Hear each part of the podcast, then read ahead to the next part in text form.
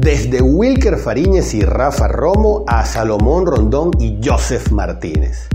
Desde el comando de Tomás Rincón hasta la explosión de Jefferson Soteldo.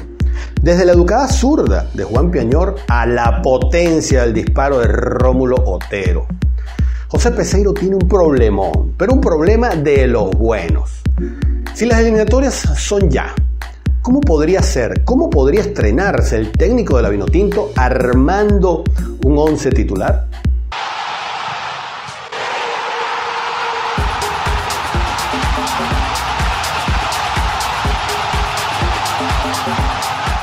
Hola, ¿qué tal? Bienvenidos a una edición más de esta conversa futbolera que llamamos Fútbol en línea. Mi nombre, Armando Naranjo, en Twitter me puedes conseguir como arroba naranjazos o a través del Twitter de este programa, arroba fútbol en línea. También en Instagram estamos como arroba fútbol en línea .tv y en nuestra página web futbolenlinea.com. La FIFA y la Conmebol están buscando forzar de alguna manera que las eliminatorias suramericanas puedan arrancar en septiembre o máximo en octubre. La situación en el subcontinente se pone cada vez más apretada para poder hacer posible el arranque de un calendario que ya reúne cuatro jornadas de atraso, dos en marzo y las de septiembre que habría que posponer. Por esto salta la idea y el rumor cada vez más fuerte de comenzar a jugarse en Europa, específicamente en Portugal, o al menos comenzarlas allí, a lo mejor con otro formato. Como este es un tema para ahondar más, esto lo vamos a tratar en el siguiente programa. En este vamos a concentrarnos en lo que podría ser un 11 titular para la Vino Tinto con las variantes y opciones con las que podría contar José Peseiro ahora. Para no hacer este programa tan largo tampoco, vamos a partir por la idea de un 4-4-2, 4-3-3 o un 4-5-1, que también podría ser un 4-2-3-1, un 4-3-2-1, dependiendo de las circunstancias del partido o del rival. No vamos a conversar en esta oportunidad de convocables, directamente vamos con el 11, porque una convocatoria también será para un programa completo sobre este particular. Entendemos que José Peseiro suele usar el 4-4-2 y el 4-3-3 como sus formas más comunes. Es por esto que tomamos en cuenta estas opciones básicas como puntos de partida. En un 4-4-2, Peseiro podría tener las opciones siguientes. En el arco, Wilker Fariñez, para mí un fijo. Lateral por derecha, Alexander González, por izquierda Roberto Rosales, en el centro de la defensa Jordan Osorio y John Chancellor. Esta, defensa quizás no sea la única posible, pero al día de hoy estimo que debería ser la del arranque en casi cualquier esquema. En la contención, una pareja también inamovible, Tomás Rincón y Ángel Herrera. Y en el medio campo ofensivo, Darwin Machís y Jefferson Sotel arrancando con Machís por izquierda, con la posibilidad de rotación de posiciones a lo largo del partido dependiendo de las situaciones, junto con Sotelo. Acá aparecería para muchos la opción de Rómulo Otero por aquello de su excelente pegada en tiro libres y tal. Sin embargo, mi opinión, que tal vez no sea muy popular, es que Otero debería ser titular por estar mejor en otras facetas de juego que sus, competidores en esa posición, que tiene varios. No solo el cobrar tiros libres le asegura una titularidad, ojo, sin que esto signifique que desmerito sus otras cualidades que las tiene. Y por ello pienso que en este esquema puede ser la primera pieza de recambio para Machis o Soteldo si la opción del partido requiere mantener la verticalidad y sumar la opción de la búsqueda de la falta cerca del área. Variantes entre muchas que tiene José Peseiro con un grupo joven que a la vez se encuentra en una fase muy madura de su desarrollo profesional y esto es una de las cosas más interesantes. En este esquema que plantearía dos delanteros, nos pondría arriba Salomón Rondón y Fernando Aristigueta, a menos que para ese primer partido Joseph Martínez ya se encontrara en plenitud de forma. Considero que Joseph se combinaría mejor con Rondón por su movilidad, prestaciones distintas a Fernando, con una posibilidad mayor de asociación entre ambos. Rondón puede ser el pivote de Joseph y Joseph puede ser su último asistidor, generando mayor dificultad de marca al poder ser los dos, ambos finalizadores y con mucho gol. A los que dudan de Rondón por estar en China, hay que recordarles que Rondón no lo vamos a retirar nosotros ni lo va a retirar la fanaticada, lo retirará su declive, que al menos con la vino tinto aún no lo ha mostrado. En los últimos partidos, en los últimos tres amistosos, marcó cinco goles. Y los haters de Rondón dirán, bueno, se los marcó a Bolivia, Trinidad y a su 23 de Japón. Bueno, sí, ok. Pero los cinco goles no los marcó ni Aristigueta, ni Joseph, ni ningún otro de los que estaban ahí. Así que mientras los haga, considero que deberíamos tenerlo por ahora siempre en nuestra lista. La opción 4-5-1, que al final podría ser un 4-2-3-1 o un 4-3-2-1, esta última no me convence mucho y luego les comento por qué. En este esquema, donde siempre también estaría Wilker en el arco, con una defensa igual que la anterior, vamos a empezar a tener variantes del medio hacia adelante.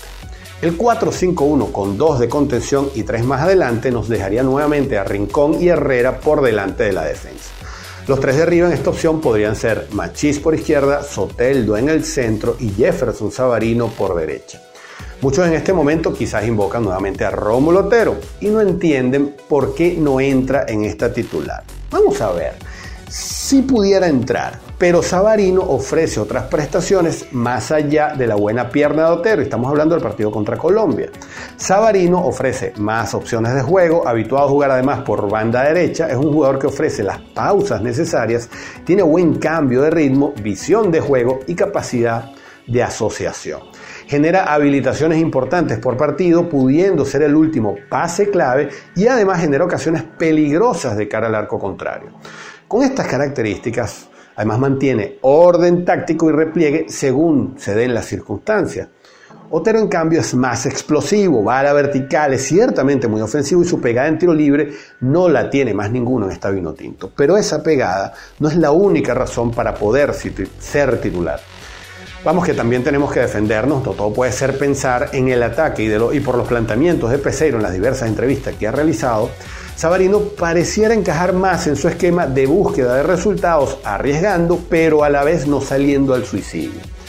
El delantero arriba de este 11 sería Salomón Rondón en primer lugar y en su defecto Joseph Martínez, pudiéndose colar Aristeguieta, quien está en un muy buen momento estado de forma, dependiendo de la evolución de la lesión de Martínez y la fecha que sea definitivamente el primer partido. Las opciones de esta formación son, creo, muy amplias y genera equilibrio a la vez de buena cantidad de variantes a la ofensiva desde mi visión particular.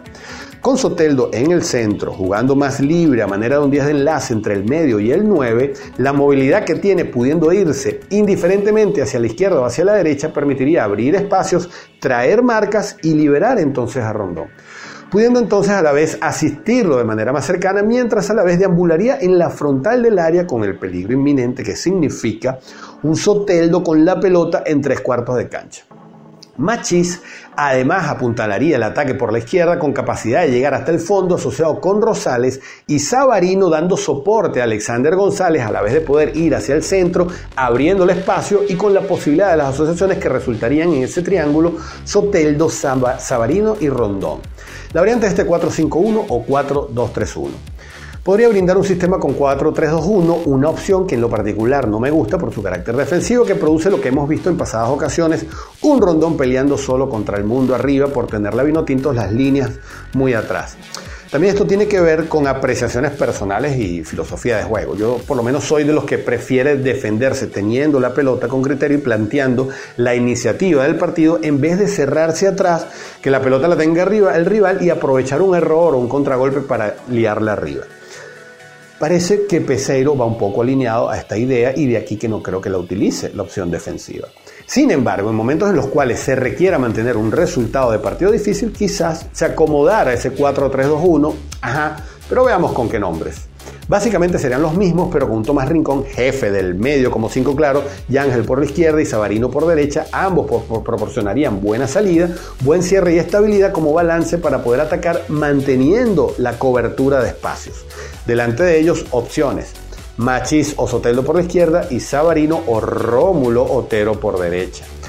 En esta sí veo la posibilidad de un Otero como titular porque hay mayor resguardo atrás, pudiendo los dos del medio con deberes ofensivos jugar más verticales, necesitar más despliegue para llegar al área contraria y no dejar tan solo el 9 que también podría ser Rondón por estado de forma, aunque en este esquema yo preferiría la movilidad de un Joseph Martínez. También en este esquema surge la posibilidad de alinear de titular a Juan Piañor por ser jugador con una visión particular para el último pase y poder con esto generar rupturas de esquema con Joseph Martínez metiéndose entre líneas. Este 4-3-2-1 podría convertirse en un 4-3-3 en el ataque eh, perfectamente, adelantándose más a Machís por izquierda y ahí sí apareciendo Otero o principalmente Soteldo como opciones para el otro costado. Entonces, en resumen, ¿cuál podría ser el 11 de Vinotinto para el primer partido de eliminatorias dependiendo de cómo Peseiro pare el equipo. Vamos a ver. Opción 4-4-2.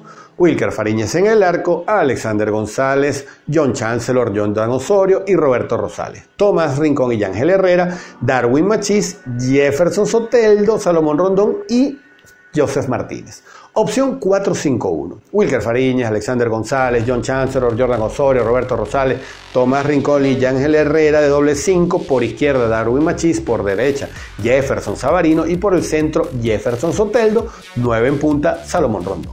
Opción 4-5-1, pero con una variante defensiva. Wilker Fariñas, Alexander González, John Chancellor, Jordan Osorio, Roberto Rosales. Tomás Rincón en el centro y Ángel Herrera a la izquierda, Jefferson Savarino por derecha, adelante Darwin Machís por izquierda y Rómulo Otero por derecha, en punta Joseph Martínez. Y si el dibujo fueron 4-3-3 como punto de partida, parecido. Wilker Fariñez, Alexander González, John Chancellor, Jordan Osorio, Roberto Rosales. Tomás Rincón en el centro, igual Ángel Herrera por izquierda, Sabarino por derecha, pero en el ataque Darwin Machís por izquierda, Rómulo Otero por derecha y Salomón Rondón en el centro en la punta. Buenas opciones, ¿no? ¿No creen que hay opciones?